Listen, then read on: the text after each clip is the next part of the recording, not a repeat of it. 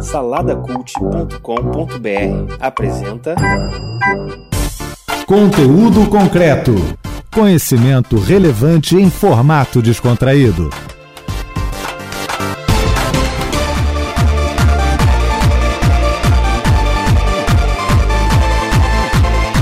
Não vou me conformar, mas vou me levantar pra fazer diferença. Não vou me adaptar a uma geração corrompida. Conheço doar minha vida pra marcar minha geração, pra tirar vidas da prisão, pra fazer. Uma revolução.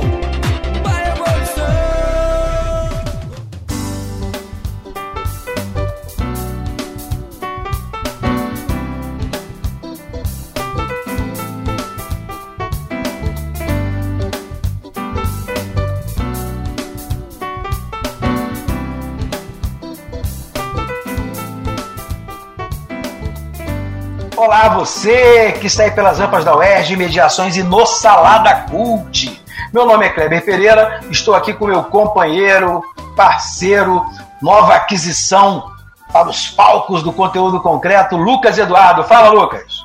Opa, fala galera, tudo bem? É um prazer estar em mais um episódio do conteúdo concreto. Vamos nessa. É, e como a gente já falou antes, o Lucas puxou aí uma coisa nostálgica que a gente resolveu usar aqui nos, no conteúdo concreto Salada Cult, que são os combos, né? A gente pegou alguns episódios que tinham conversas que se entrelaçavam de alguma maneira e está trazendo aqui para o público do conteúdo concreto juntas. né? As conversas estão vindo juntas. A gente já falou numa conversa anterior aí sobre o combo da saúde do cuidado. E agora a gente está fazendo outro combo, e esse combo você vai amar. Pelo menos eu amei, né? Tenho razão para amar. Vou ver se o Lucas amou também. Que é o combo que fala das bandas do pop rock brasileiro de 1986. Eu tinha 20 aninhos, né? garoto nessa época, e gravei com uma galera que também estava por aí. Gravei com o pessoal do Pelas Bandas da UERJ. A gente fez aí um crossover né, de conteúdos. Né, o pessoal do Pelas Bandas é o outro projeto que a gente está envolvido também na Rádio Erge. Uma galera do bem, uma galera muito boa, faz um trabalho ótimo falando sobre a- o cenário né, de música alternativa, de cantores daqueles que não têm muito espaço na mídia, mas são pessoas que manjam muito de música. Tocam, cantam, sapateiam, né? E a gente trouxe um pouquinho dessas bandas de 86 que para mim, né, foram temporais, mas para o Lucas não sei se tanto. Você conhecia essas bandas, Lucas? Olha, conhecer, eu conhecia sim. Totalmente fora da minha época, totalmente mesmo. Mas, como você falou, são bandas atemporais. Então, você escutou na época, eu escuto agora, é, meus filhos vão escutar, porque de fato não tem como. Elas não, elas não se perdem com o tempo. É, o cenário né, de, de música daquela da época de 86 ele é um cenário muito efervescente, sobretudo é, na, no rock brasileiro, que se caracterizou muito com essas bandas aí que a gente vai falar um pouquinho, você vai poder ter o prazer de ouvir falar. Titãs, Paralamas do Sucesso e Legião Urbana marcaram uma época, né? Fizeram muita diferença. Tem alguma música deles que você que você goste, que você curta de uma dessas três bandas? Olha, Legião Urbana eu conheço algumas. Inclusive sei cantar, mas não vou dar esse prazer ao público. É, Pais e Filhos, Faroeste Caboclo, são as mais conhecidas, mas Eduardo e Mônica, até pelo meu nome, eu sou Lucas Eduardo, então minha mãe ficava falando que eu era o personagem dessa história. Então, são músicas que eu sempre, sempre escuto. É, você falou naquela hora né, sobre a temporalidade, e é curioso, né? Eduardo e Mônica, por exemplo, é atemporal nessa relação de um menino mais novo, né, um garoto mais novo, que é mais, mais é, imaturo, ou mesmo um homem que é, me- que é menos maduro do que uma mulher, enquanto a mulher que já está resolvida, né? Que geralmente as mulheres amadurecem primeiro. Isso, isso até hoje é assim, né, cara? Até hoje você deve ter amigas que são, ou, ou meninas que são da sua idade, mas que parecem sempre mais maduras do que os meninos da mesma idade, né? Sim, sim, certamente, certamente mesmo. Um bom ponto. É, Eduardo e Mônica fala muito disso e acho que é bem atual, né? Atemporal de fato. Gente, é isso. É um episódio nada nostálgico, mas também nostálgico. Nada antigo, mas muito antigo. E fala do que a gente tem no coração, né, do rock que foi feito aqui no Brasil. E a gente espera que você se divirta, que você curta e que te dê vontade de ficar ouvindo mais e mais e mais essas bandas. Esses três CDs que a gente falou, os CDs de 1986, foram realmente CDs marcantes. É um ano que faz muita diferença, para a gente foi bem emblemático. E a gente resolveu trazer para vocês poderem ouvir junto conosco e se emocionar. E eu quero agradecer ao pessoal do Pelas Bandas da UERJ pela participação, ao meu parceiro querido, né, que também participou dos programas aí, nosso parceirão Max Gama. Né, já estou dando spoiler, porque no dia a gente ficou brincando com isso, né, que a gente não anunciava ele, deixava ele para anunciar depois. E foi muito legal, foi maneiro gravar junto com essa galera. E curtam aí, né, fiquem com Deus e até a próxima. Vai ouvindo aí esse episódio que ficou fantástico. É isso, pessoal. Façam como eu, aproveitem bastante, façam uma ótima viagem no tempo e curtam o episódio.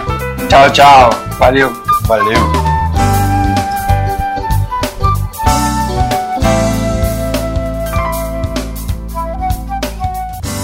Conteúdo concreto. Cultura, educação e pesquisa em um papo informal com especialistas descomplicando o conhecimento.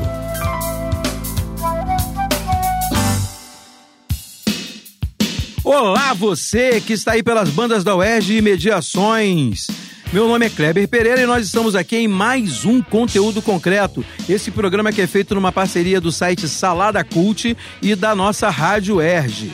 Nós estamos aqui hoje num programa de verão, felizão, felizão, para poder falar com essa galera que está aqui, que é a galera do Pelas Bandas da UERJ, batendo um grande papo sobre banda de 86 e a gente escolheu para falar hoje, neste momento, sobre Titãs, no disco Cabeça de Dinossauro. Eu não tô aqui sozinho, tô aqui com meu companheiro amado, querido, salve, salve, Ricardo Benevides. Fala, Ricardo. Salve, Kleber, salve, ouvintes da Rádio Erge. Prazer estar aqui mais uma vez com vocês. É, rapaz, e ele não tá sozinho, né? Hoje estamos aqui contando com a presença ilustre, extraordinária de um dos criadores do Pela Bandas da UERJ. É o Carlos Eduardo Lima. Fala, Carlos. Fala, Kleber, tudo bem? Bené, meu camarada, meu irmão, e o outro convidado que eu já ia de novo falar aqui.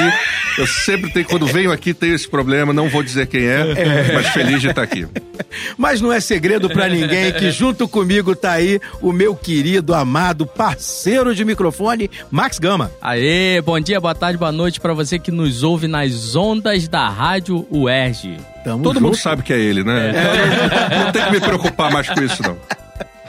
Gente, a gente tá aqui para falar um pouquinho sobre bandas de 86, sobre disco de 86, sobre essa efervescência que representou aí o ano de 1986, né? Porque é um, uma época emblemática, muitas coisas políticas acontecendo no Brasil, uma época de esperança, né? De renovação. E a gente queria falar um pouquinho do que as bandas de rock nacionais fizeram e vamos tentar começar essa conversa localizando, né? Primeiro, quem era essa banda, quem eram os Titãs nessa época, pra gente depois falar desse disco aí espetacular que é o Cabeça de Dinossauro. Fala pra mim, Ricardo. Então, os Titãs são aquela banda que compõe né, os antigos Titãs do Iê, que surgiram lá em São Paulo. Uma banda é, muito inspirada assim no movimento pós-punk, com rock diferente, né, com uma visão tanto é, urbana, né? Assim, muitas letras, muitas questões urbanas que mobilizam a, a, obra dos Titãs.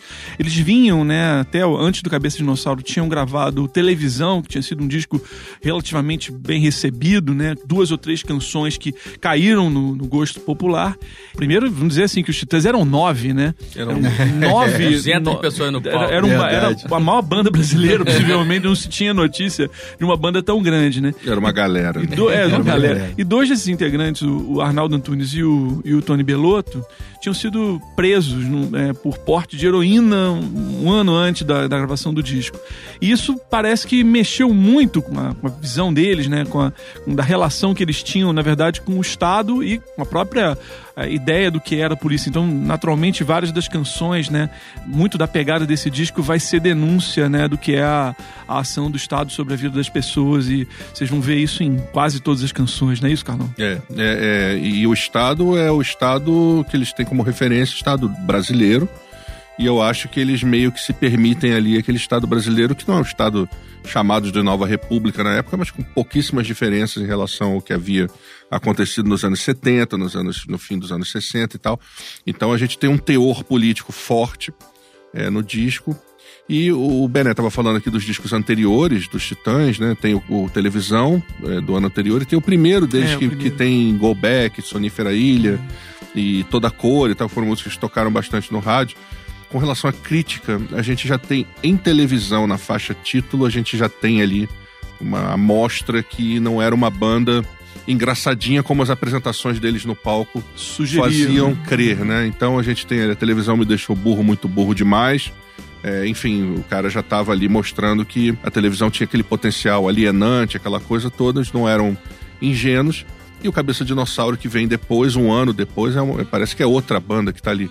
Porque é, tem um abismo técnico entre os dois primeiros discos e o, e o Cabeça, que é uma coisa é, feita no, no estúdio Nas Nuvens, produzido pelo Liminha.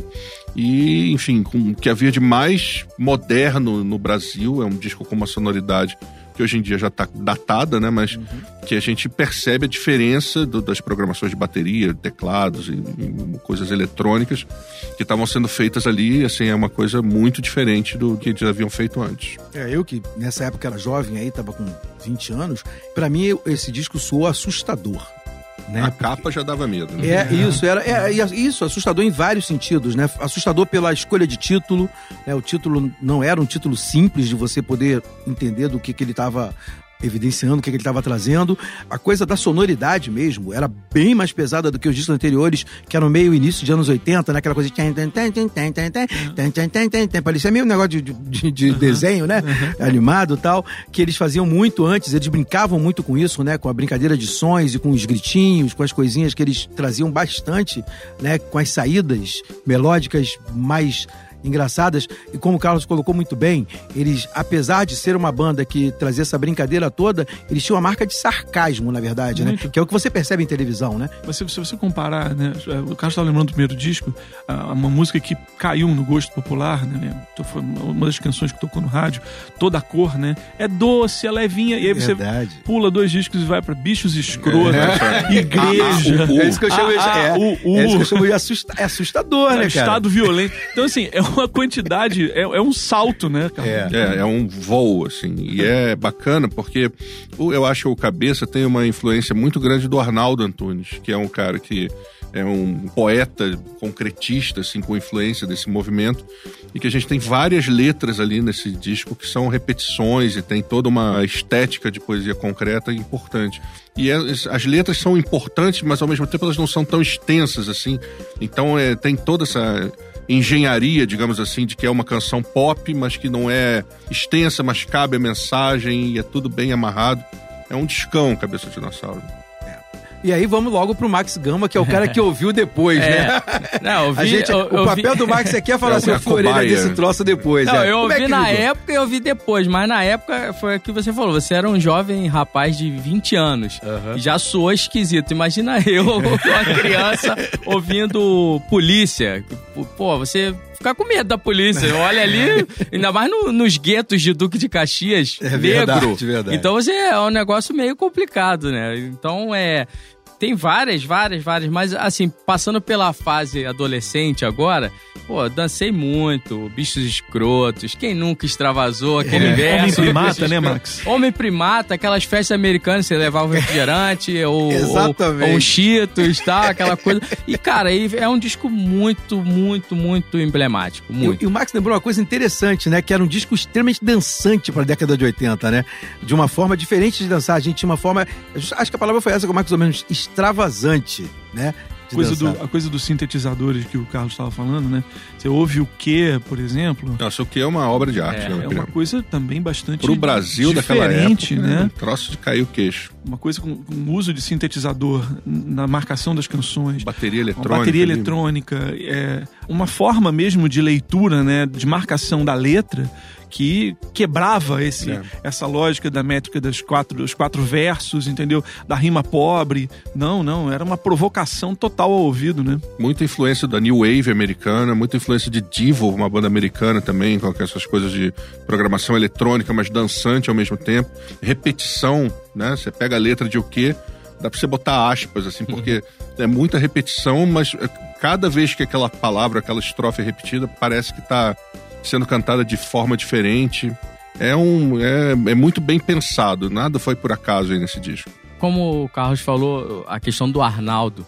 Cara, hoje, hoje o Arnaldo é, é super atual ainda, o Arnaldo Antunes, né? Eu- eu- cara, essas novas que ele lançou agora, eu ouço no rádio. Verdade. Eu, eu fico impressionado como o cara Que consegue. letrista, né? É, que Cara, letrista. impressionante. Dá É, vontade de dar um melhorou, abraço. né? melhorou ser muito seu com o amigo. tempo, é, foi melhorando, o cara em evolução. É verdade. E, e antenado demais, né? Não é aquela coisa do cara que fala sempre que usa um tema como mote pra ele e fica a vida inteira falando do mesmo tema. É um cara que é antenado com tudo que tá acontecendo, né? Sim. Não, não só com crítica, porque a gente, a gente fica aqui às vezes falando, ah, não, porque o cara, o, o cara tem que fazer uma Muitas crítica porque ele é canções de amor que ele tem. né? Isso aí, o cara é antenado com o que tá acontecendo com as pessoas, com a forma das pessoas se amarem, se verem, se perceberem. E o Arnaldo Antunes traz isso de uma forma espetacular, né? Nos Titãs você tem mais de um letrista que faz isso, né? Sim, que sim. perpassa isso de uma Bem maneira diferentes os letristas titãs, inclusive. Tem É. o próprio Nando Reis, que nesse disco aí, ele puxa Família, né? Que é um musicão também, Isso. né? Que também é uma... Várias músicas desse disco, inclusive, se a gente parar pra pensar, sobreviveram, né? Passaram pelo teste do tempo. Família, né? próprio quê. Apesar de que a gente ouve, a gente pensa, não, isso já tem anos, assim, que foram, foi, foi feito. Mas elas passaram pelo teste do tempo, assim, não, não ficaram difíceis de ouvir, porque, ah, isso é muito antigo, não, não consigo ter esse pensamento. Não, não tem como, né? A E não- parte da grade, do pai preocupado com a grade, da família, o cara quer trancar, Aham. botar um cadeado no portão. Pô, É. Quem não passa por isso hoje em dia? A gente tá preso dentro de casa. Não, e, e- e o, o Nando Reis tem essa, essa característica de falar das coisas do pueril pra nós, né? Nesse mesmo disco tem dele Igreja, né? Que também, É que também é outra volta pras coisas comuns da- do que a gente vive em casa, né? Tem do que porrada. você vive. É, é isso. Tem, enfim, muita coisa boa nesse disco. Verdade. O disco plural, né? Quando a gente fala assim que um disco é tão plural que você fala, pô, ah, as- várias letras são do Arnaldo, mas tem. é, Polícia é do Tony, Tony Bellotto. Belotto, a letra, né? Tô cansado é uma outra canção Tô absurda. Essa é, porque- gritada, não? O cara- Gritada, cara e, grita. gritada e punk total. E estado violência, que é um dedo numa ferida, né? De que a gente estava falando antes do, do quanto esse, esse disco tem a provocação do, do que eles sofrem, e que todo mundo sofre, nas mãos de um Estado, né? Que pratica violências invisíveis e algumas muito visíveis e evidentes no, no cotidiano. Então. Eles vão lá e fazem essa, essa canção que, junto com polícia, junto com Tô Cansado, junto com Homem Primata, né? Falam disso, né? E falando de estado violento, no caso, a gente tem Bichos Escrotos que foi censurado na época, né? Ah, Que é. você ouvia no rádio e bichos pip, né? Ou então diminuíam, tiravam o som. É bichos verdade. saiam dos esgotos porque você não podia ouvir escrotos. Não podia ouvir escrotos. E, e tem uma coisa que, é, que aí eu vou, Houve eu vou até- contar de novo. O até vão uns- se fuder também, não é, era? não, não houve até um- uma- primeira prensagem do, Que foi do disco que- arranhada, É. que a, a faixa de Ou costurada, né? Uma coisa assim. Ela vinha arranhada, que era É. justamente pro sujeito não ouvir aquela canção. Ou seja, essas estratégias sempre fazem o efeito contrário, né? faz a música vai tocar, curioso, é. você vai ficar curioso, enfim. Censura é uma coisa que realmente não adianta nada. É. Ou adianta, né?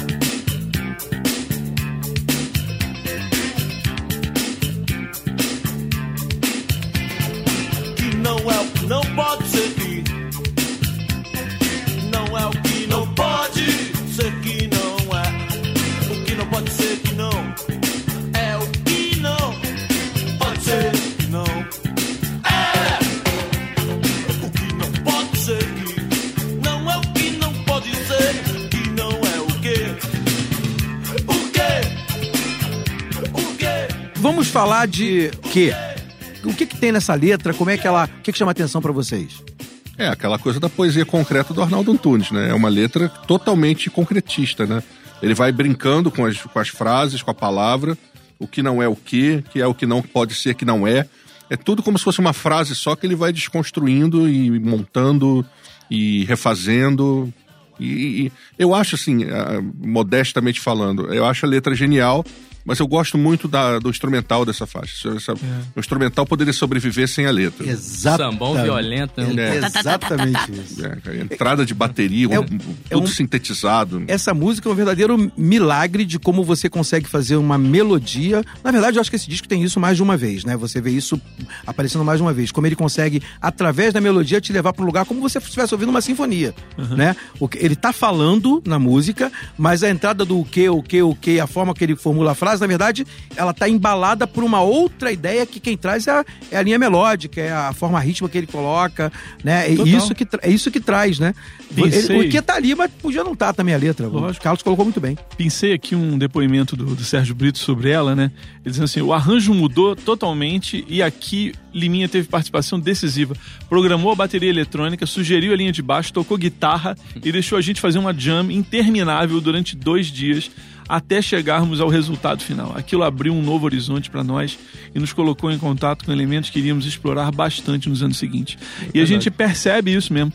As canções, depois os Titãs retomam essa Você pega pegada, comida né? É. disco seguinte, é. tá, o início tá A em o matriz, quê? né?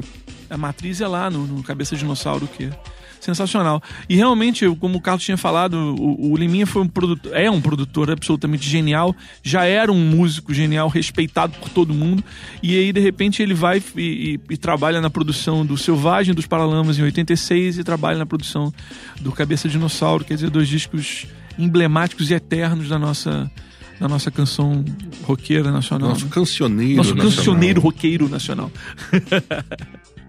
E eu quero pedir aí para Gleice Augusto botar a, a, u, u rapidinho a entrada, só para o pessoal entender o que, que a gente tá falando. O que, que é esse a,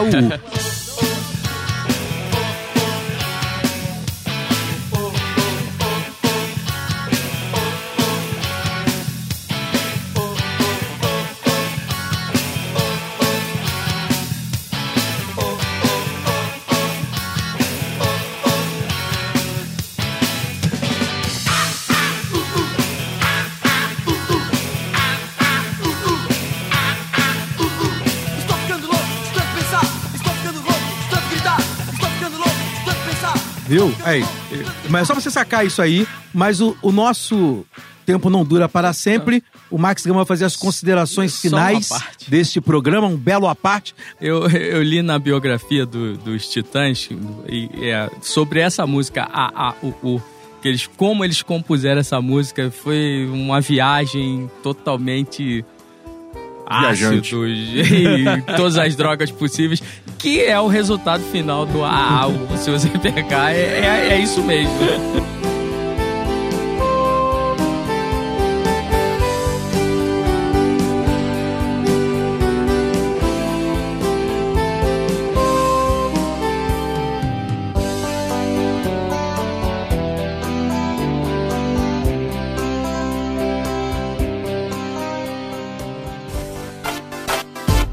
Você está ouvindo Conteúdo Concreto.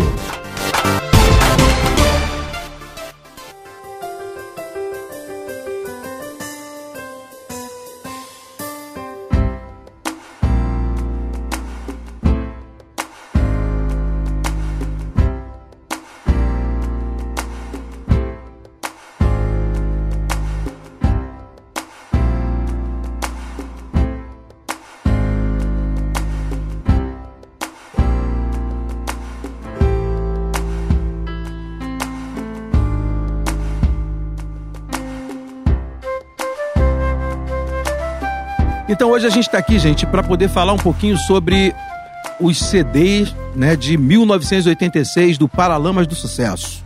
É uma obra aí emblemática, é um troço muito maneiro, que é o CD Selvagem.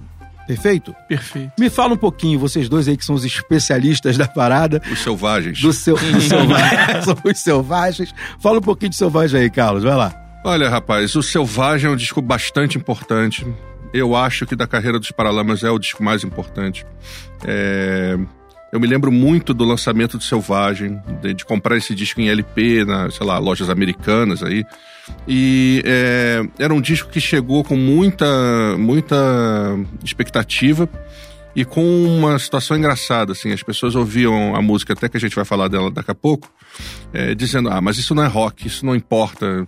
E é, foi um, um disco que sofreu um preconceito muito grande das próprias bandas é, que faziam música na época, bandas de rock de São Paulo e tal, é, do Rio, enfim, que isso não é rock. Isso foi primeira primeira informação que chegou do Selvagem pro público é que aquilo não era rock. O que, que era aquilo? Né, Bené? Bené também fã do disco. Total. É, Quando esse disco saiu, na verdade, mais do que é, essa receptividade ter sido ruim, havia uma, uma ideia falsa, né? De que os Paralamas tinham que, se, de alguma forma, se vendido a uma outra maneira de fazer música que era inspirada em gêneros, em, em sons latinos e até mesmo samba, né? Então, imagina como é que vai ter rock com tamborim. Eles já fizeram, quando surgiram, era o rock de bermudas, né? A Uhum. coisa do- dos anos 80. O óculos, O- é, no Rock in é Rio. um rock muito inspirado na, No na- Rio, naquele naquela rock coisa do- inglês, do- né? é. No rock inglês. E aí a coisa do, do ska, do inglês, do, do police, que, o- que os Paralamas procuravam muita, em muitas canções reproduzir, parecia que eles estavam se distanciando. Mas era uma ingenuidade também de uma parte da crítica e, e dos fãs, porque ah, um dos acentos mais fortes do ska music do, eh, inglês era justamente o reggae, e o reggae com um acento muito latino puxava para essa sonoridade que os Paralamas, de uma maneira quase que, eh, quer dizer, de maneira muito original e um tanto pioneira, eh, trouxeram para o rock brasileiro, na medida que ele, ele se permitia tocar ou tangenciar esses outros gêneros de música sem nenhum drama, né? Hoje, imagina, a gente está no século XXI, dezenas de Rock in Rio, todo ano as pessoas falam, ah, mas isso aí não é rock, tá no Rock in Rio. Caceta, né? Quantas coisas a gente já fez que misturaram gêneros e tal, e, e os Paralamas foram muito pioneiros nisso nos anos 80. Max Gama. Eu tô aqui bebendo dessa fonte por ser o mais novo daqui. No- nos idos de 86 eu era uma pequena criança de 10 anos, mas eu tenho um irmão mais velho. Então o irmão mais velho, ele comprou o LP nas casas Sendas, Olha do. Arthur Sendas. Vendia disco na, na- eu, de Duque de Caxias, né? E, cara, eu lembro do impacto desse disco, do disco do Legião Urbana, enfim, né? dessa época, dessa efervescência do, do rock Brasil, eu participei como o ouvinte, né? Mas, enfim, estamos aí. E a gente tá falando, né, de 86, porque a gente queria atacar essa década de 80, que foi uma década cheia de inovações, a gente tem aí obras maravilhosas, e no caso específico do Paralamas do Sucesso, né, você encontra isso nesse CD muito forte, né? Ele sai de uma coisa mais pessoal, que a gente via o Herbert fazer muito tal, para uma coisa bem mais aberta, bem mais ampla, bem mais colocada com nova sonoridade. Eu, diferente do Max, né, era um pouco mais velho, e, e também por isso eu escolhi essa época, eu tava com 20 anos, né? Eu tava entrando na, na juventude. E isso, pra mim, foi muito diferente. O Bené colocou muito bem que as pessoas falavam de não ser rock, né? Porque eu não era assim um roqueiro. Né? Eu tinha algum gosto por um pop rock nacional, aquela coisa toda, até porque minha geração era muito chegada a isso. Mas quando eles colocavam uma puxada de reggae na música, aquilo me atraiu demais, né? Porque pra mim era muito próprio. E aquilo me atraiu muito na música do Paralamas na época e fez eu começar a ouvir mais, gostar mais, entender mais. E esse CD me levou pra essa, pra essa linha de rock. Acho que muita gente foi assim, né? Muita gente acabou sendo atraído pela, pelo diferencial que eles traziam. Total. Se você pega o disco, né, e fala, ah, não, Alagados é logo uma canção que tem essa, esse acento de, de rítmico de samba, né, de marcação com tamborim. Mas Teran, é reggae, é, Você, que ele, a, a versão, né, do, do Tim Maia que eles fazem é reggae. E aí tem a coisa do- dos dubs, né, Carlão? A É. coisa dos dubs. Eles, é o primeiro disco brasileiro, assim, de rock, né, que vai investir pesado na coisa do dub jamaicano. Eles fazem o, o, o dub de... Tem o Teran Dub. Teran Teran tem Dub. Marujo Dub. Tem Marujo Dub, que é do Meludo Marinheiro. Verdade. Então eles fazem dois dubs num, num disco e é uma coisa. Não mu- tinha, eu, eu acho, eu posso estar me enganando aqui, mas eu acho que não havia ainda uma gravação nacional de dub. Pois é, eu também acho que não não. tem que falar pros nossos ouvintes o que é dub, né? Dub é o seguinte, dub é uma é uma invenção, digamos assim, jamaicana que era versões, era uma versão que se fazia da gravação que ia ser lançada só com baixo, bateria e efeitos de guitarra ou de É, teclado. Especialmente de delay, né? De Isso. repetição. que era, na verdade, uma solução econômica para os caras, porque em vez deles pagarem músicos e tal, eles faziam isso mesmo no estúdio, sem saber que estavam fazendo isso pioneiramente, enfim, de maneira é, inovadora, influenciaram uma série de outras circunstâncias que vieram depois, como remix, É verdade. como Verdade. é, as Pô, versões bem lembrado. estendidas e tal.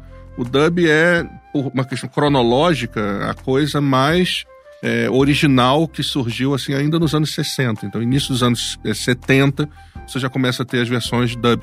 E os Paralamas é, eram uma, são uma banda, ainda estão aí, é, muito antenada com isso. Quando eles estavam fazendo Selvagem, havia uma questão que era colocada assim nos bastidores, assim, é muito incentivada pela Rádio Fluminense, que sempre deu muita força pros caras, que era assim, qual é a música mais moderna que está sendo feita hoje em dia no, no- no mundo? E era um consenso entre eles, muito do, do Barone e do Bi, mais do Bi até, que era a música negra. E havia uma, uma troca de figurinhas muito grande com o Hermano Viana, irmão do Herbert Viana, antropólogo, um cara aí que é um dos maiores conhecedores de música negra, de música do mundo que a gente tem no país. E o Hermano sempre muito antenado com essas coisas, com hip hop na época, com bandas jamaicanas também, bandas africanas que eles ouviam bastante. É, eles foram alimentados com essas informações, então estavam ouvindo esse tipo de som. E isso se refletiu é, musicalmente no Selvagem. Então, Selvagem é um disco muito moderno dentro dessa ideia de que a música negra dos anos 80 é a música mais moderna sendo feita. E isso ia de encontro ao que o rock significava, porque eles achavam que o rock não era tão moderno assim. Então, aqui no Brasil era, um- era uma discussão que nem tinha cabimento pensar, porque as pessoas estavam achando que o rock era a coisa mais moderna e a música negra nem existe, né, para a maioria das pessoas. Então, essa questão é trazida também pelo Selvagem, que a gente só ficou sabendo mais tarde também, na época também, quando a gente começou a ouvir o disco, a gente também não tinha essa noção. É, Mas aquilo era muito diferente. Isso. E era muito E é- bom e é, e também. atrai- é atraente demais, né? Foi, foi uma coisa que atraía. Acho que pra Max, por exemplo, que ouviu depois, né? Deve ter soado um pouco mais normal, porque outras bandas já tinham entrado por esse terreno, aproveitado esse mesmo caminho, mas ainda assim era uma coisa diferente, né, Max? É verdade, é verdade. Essa coisa da diferença, né? A gente percebe. Vamos, vamos falar de uma música então específica que é sobre Alagados. E Alagados, pra mim, tem uma coisa que é muito interessante, né? Que é um riff de entrada que já é diferente, né? E um uso de baixo que também não era comum. Né? Então, ela tá, se você pega a música, tem aí uma entrada que é muito diferente, né? Que vale muito a pena a gente prestar atenção. todo dia. O sol da manhã vem e lhes desafia. Traz do sonho pro mundo quem já não queria. Palafitas, trapiches, farrapos, filhos da mesma agonia. Oh, e a cidade que tem braços abertos num cartão postal.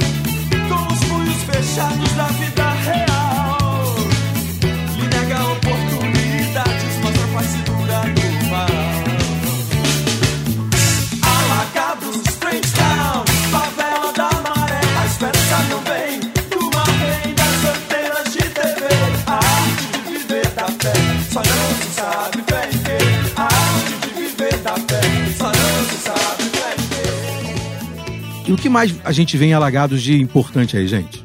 Olha, assim, falando da, da, da melodia especialmente, né? E dos arpejos que o Herbert vai fazendo na, na canção ao longo dela toda, ela também tem isso. É uma canção longa, pra época. Quase cinco minutos ou É. mais. É, um canção longa pra É, época. Pra tocar no rádio. Tocava Tocava no- inteiro no Tocava rádio. inteiro no rádio.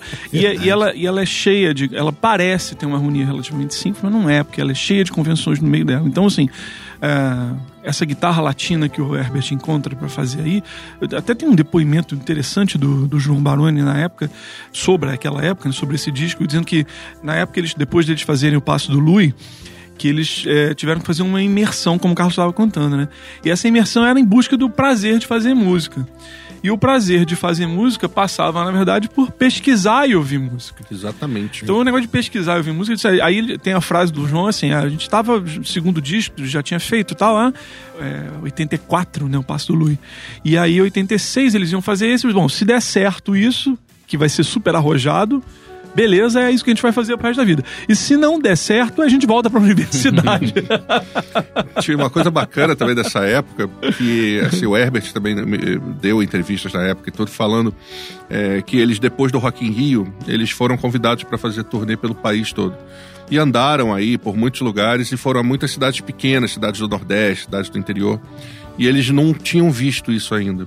Eles eram caras é, da Zona Sul do Rio, com uma vida de classe média alta, confortável materialmente e tal, mas é que eles viram isso e que eles ficaram muito impressionados, principalmente o Herbert, que era o letrista principal. E eles, é, eu não sei se num movimento consciente ou não, mas eles pararam para pensar, pô, eu não vou mais ficar falando de óculos, de, mim, né? de mim, né? Eu vou falar. Tanto que a gente, falando de Alagados, a gente vê que a letra de Alagados é uma crítica social, né? Total. Ele fala que, enfim, coisas que ele via da janela do ônibus indo pro fundão, para o UFRJ, que ele fazia faculdade lá, que ele via, então, a favela da Maré, essas coisas todas. E Trench Town, que é uma favela na Jamaica e tal. Então ele, enfim. É, E Alagados mesmo é uma que é favela em- em Salvador, né? Salvador, isso. Então ele é uma consciência social que desperta nele aí.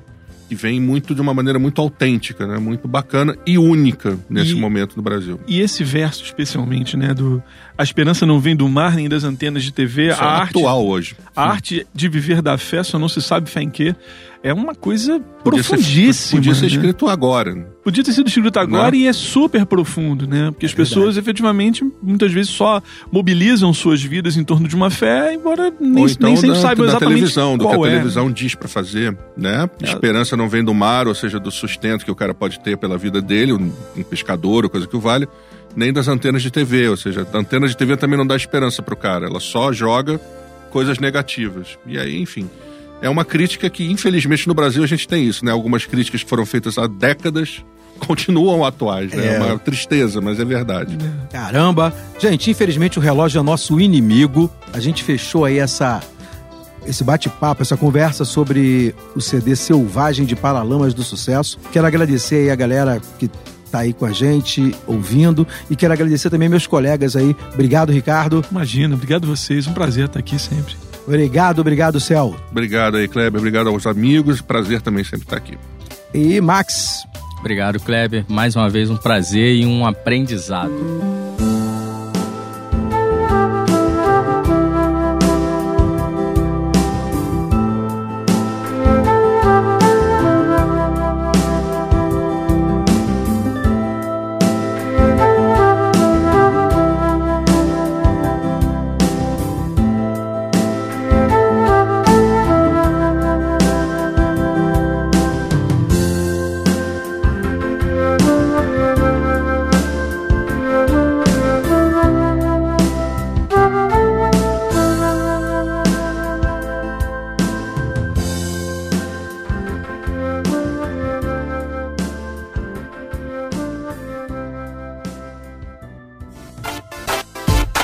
Você está ouvindo conteúdo concreto.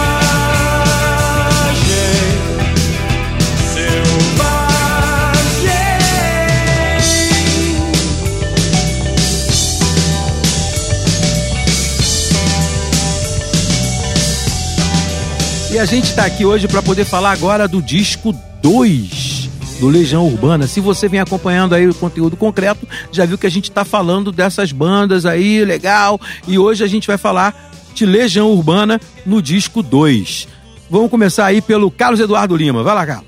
Bom, Kleber, o 2 da Legião Urbana é um disco que, esse disco até hoje, na minha opinião, é um dos discos mais importantes do rock brasileiro. É, a espera por ele na época é, foi imensa, a expectativa que havia. É, O primeiro disco da Legião Urbana, do início de 85, tinha sido assim um acontecimento, será. é, várias músicas desse disco tocando demais. Tinha Teorema, tinha Soldados, enfim, outras músicas desse disco que tocaram demais. Quase sim. É, Geração Coca-Cola. E aí você tem a expectativa pelo segundo disco e vem o 2, que é um disco com letras mais elaboradas, com um instrumental mais elaborado, com uma banda mais madura. E o Renato Russo ali mostrando que ele era realmente um dos grandes letristas da geração dele, sem dúvida. É, o que me chama a atenção nesse disco, eu lembro que na época a gente falava muito de quem gravava o quê, quais eram as, as gravadoras que estavam gravando, e eles vieram gravando pela EMAI, né? EMAI Odeon, que era uma, uma gravadora tida como elitizada. O rock que eles faziam no primeiro disco tinha um caráter assim mais cru. É, a, a canção, né, o jeito de cantar do Renato Russo tinha essa coisa que todo mundo sempre lembra um pouco do, do Morrissey, dos Smiths, porque a própria sonoridade da banda é isso. Mas é, é estranho dizer, mas no primeiro disco não era possível identificar isso. Não, é, é, desculpa, te interrompi muito. É, e era uma coisa, tinha uma coisa mais punk, né? Os caras Era muito. é, punk. era um troço mais Joy Division, assim, É, mais. o primeiro disco era bem mais. Agora, nesse, no, no disco 2, a coisa da sofisticação do arranjo vai aparecer nas guitarras, né? Aí Então, mais Smiths. Você vai ouvir muita guitarra nesse disco. Fábrica tem uma guitarra muito arpejada, Violões, é. muito voltada assim para isso, pro, pro que o Johnny Marr fazia nos Smiths. Então, hoje todo mundo lembra, todo mundo associa a Legião Urbana a- associa, né? Todo mundo, muita gente associa a, a sonoridade da Legião Urbana à influência dos Smiths, porque eles já declararam mil vezes que curtiam muito e tal, mas é, não era uma coisa natural no primeiro disco. O 2 é que traz isso. E eu acho que os outros não tem mais tanto isso. Eu acho que é uma É. coisa muito do 2. É verdade. Você até verdade. tem, assim, mas eu acho que o 2 é o momento em que eles estão mais ali sob essa influência. Porque muitas das músicas, praticamente todas, têm alguma coisa dessa levada de violões e guitarras, assim, meio tempo entrelaçados. perdido, assim. tempo perdido com aquela entrada, assim, mais que entrada, você ouve a guitarra muito dedilhada. E essa, essa guitarra dedilhada e arpejada é a marca do Johnny Marr, né? No- no- nos Smiths. Então, como quem ouvia rock né, no- nos- naquela época, eu ouvia os Smiths, ouviu esse disco, viu uma associação imediata, né? Uma coisa. um É, tanto- e, e- e eles, eles dizem, né? E aí, não eram muito de dar várias entrevistas, mas as- algumas vezes em que falaram, falaram sobre essa coisa de o Renato compor no violão algumas vezes, né? Fazendo alguma coisa simples no violão e o Dado complicar o negócio, fazendo ele ficar um pouco mais sofisticado e trazer essas influências que vocês estão falando aí muito bem. É, Eduardo e Mônica, quase sem querer, são canções que estão muito ligadas a essa levada de violão, ainda do Renato Trovador, Trovador Solitário. É isso aí. né? Que traz pro. Principalmente. Eduardo e Mônica, voz e violão, né? Voz e violão, quase É. total. E eu lembro que, vendo uma, uma entrevista falando disso, que eles tiveram dificuldade, inclusive, de desassociar do violão. Então, mesmo quando colocava o resto do arranjo com outros instrumentos, né, com o resto da galera tocando, às vezes não, não entrava bem, tinha que abrir mão para poder fazer a música continuar funcionando, né, para poder continuar com a mesma sonoridade, com aquela mesma clareza e suavidade que ela trazia. Sem dúvida. Falando da banda especificamente, o que, que era Legião Urbana nessa época de 80? É, o 2 na época eu não ouvi, assim como a você que está acompanhando a nossa série de, de bandas, e os outros eu consegui acompanhar logo. Esse 2 não. Tanto é que muita gente, como o Carlos colocou otimamente aqui, acha que é o melhor da Legião, o melhor disco da Legião. Eu, particularmente, não acho, porque eu não vivia a época do 2. Então, talvez por causa disso, não ter a influência dos Smiths, na época não tinha. Hoje eu amo The Smiths, ouço, Uhum. mas na época não tinha, então eu não podia associar isso. Até porque com 10 anos você não associa nada, você tá comendo terra. Hoje em dia as crianças estão com 10 anos, tá fazendo várias coisas, eu, eu tava comendo terra. Enfim. Feliz, inclusive. É, feliz da vida, era uma criança feliz. Mas assim, depois, a, a audição posterior é, traz cada joia, cada pérola, e fábrica, e índios, Andréa Dória, mas a Acrylic Canvas pra mim é fenomenal, sem tirar nem pôr nenhuma letra. Era a letra que eu queria ter escrito. Ela é uma letra forte, né? Uma letra que você se sente mesmo pertencente à letra, né? Ele fala de coisas que, que são boas E é um disco romântico, né? É. A gente tem que lembrar que, assim, apesar de ter ah, aqui, tem sempre, né? né, A gente estava falando isso nos programas anteriores, a coisa da, da denúncia, né? Da, da pegada política, tem, esse disco tem também, porque você ouve Metrópole, é isso, é uma Fábrica, canção fábrica, Verdade, é verdade. isso, é uma denúncia. Agora, é, são canções que, na sua esmagadora maioria, falam desses sentimentos, né? Dessa, As canções, canções intensas de, de intimidade, sentimento, né? Dessa Daniel na. Cova dos Leões. Daniel na Cova dos Leões. É, Tempo, o Quase Sem Querer, que é braba também. É. Agora, o Acrylic on Canvas eu acho muito bacana por causa da levada de baixo, que mostra que o, que o Renato Negrete era um bom baixista, né? Falecido, Falecido. infelizmente. É, era um baixista que ficava ali onde o baixista nas bandas de rock fica ali numa coisa meio coadjuvante, mas muito competente, né? Era um cara meio eminência parda mesmo ali. E André Doria também, assim, é difícil a gente... Uma coisa bacana, eu tô falando as coisas, não tô completando os raciocínios, mas enfim, uma coisa bacana desses da Legião e que se tornou uma marca da Legião mais pra frente e que não tem no primeiro, é o início do uso dos teclados. É A gente verdade. começa a ver Índios, principalmente, que é uma música que é uma bateria eletrônica e um teclado. A gente vê como é que o Renato Russo começa a investir muito nessa coisa de teclado. Angra dos Reis, que é uma música que vai vir é, no disco seguinte, mas que é dessa mesma época, é, também tem essa- o uso do teclado. E uma coisa bacana, que na época estava tendo um especial de TV chamado A Era dos Halley, que era com a passagem do Cometa de Halley aqui, que tinha uma gravação da Legião Urbana, que era a Canção do Senhor da Guerra, que tinha também, era toda eletrônica, e que eles fizeram ali, e que era uma, uma versão até que a banda não gostava muito, e que eles no Música para Acampamentos, que é um disco que vem depois de sobras de, de gravações, de gravações ao vivo e tal, eles colocam uma versão mais acústica dessa, dessa gravação. Então, enfim. Carlos Trilha, o cara, né, que fazia É, o teclado. né? Mais pra frente é o Carlos Trilha, mas nessa época era o, era o Renato Russo Era o Renato, mesmo. é. Eram os teclados mais amadores, digamos assim. Aí depois o teclado passa a fazer parte da Legião. Também é destacado né, nesse disco, e uma coisa que a gente tem que falar sempre: esses discos dos anos 80, quase todos eles têm canções instrumentais. E isso é Verdade. super legal de É pensar. verdade, verdade. Esse disco tem Central do Brasil, que é um instrumental curto e Mas bonito, um assim, pouquinho mais que uma vinheta, mas é, muito bonito. Bonito demais. muito bonito, né? E Então, eles levaram isso pros outros. o- É, muito. se, sempre torna, um. se torna comum né, isso, né? E, e, na verdade, isso acaba sendo um pouco de resgate da ideia de álbum, que hoje não existe mais quase, né? Daquela coisa do álbum é, conceitual, né? É. conceito de um álbum e tal. E aí, vindo dos anos 70, as bandas sempre procuravam fazer uma canção instrumental. Era muito mais, é, digamos, bem aceito, né? Parece que a lógica do mercado meio que suprimiu isso, meio que obrigou as bandas ou impediu elas de fazerem isso. Mas é, nessa época ainda as bandas ainda bancavam que tinha que Sim. ter um instrumentalzinho. Então, E que era bacana, era bacana porque dava uma, uma- oferecia uma outra visão, assim.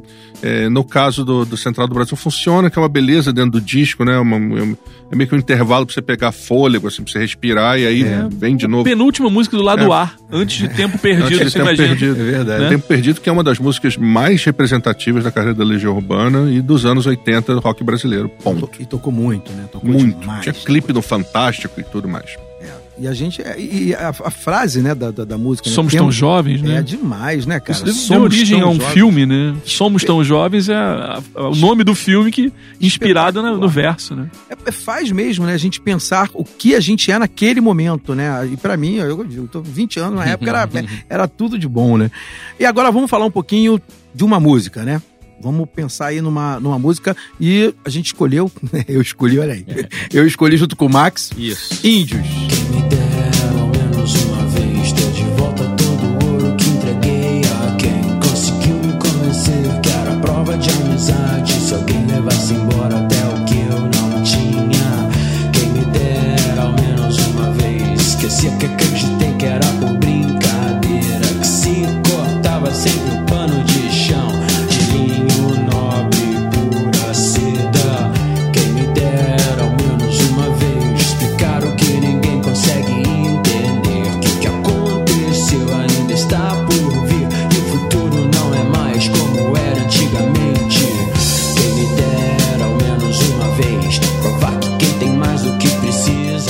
Funai.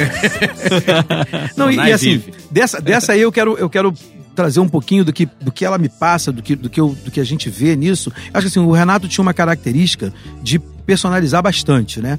Ele usava personagens enquanto ele estava compondo e ele trazia para as canções esses personagens. Nessa canção ele traz uma, uma referência a índios, mas se você pegar a letra por lá, você ver que ele fala o tempo todo um pouco dele, um pouco do que eram os índios, usando como viés disso essa inocência com a potência, né? Que é uma coisa que você vê forte nessa letra, né?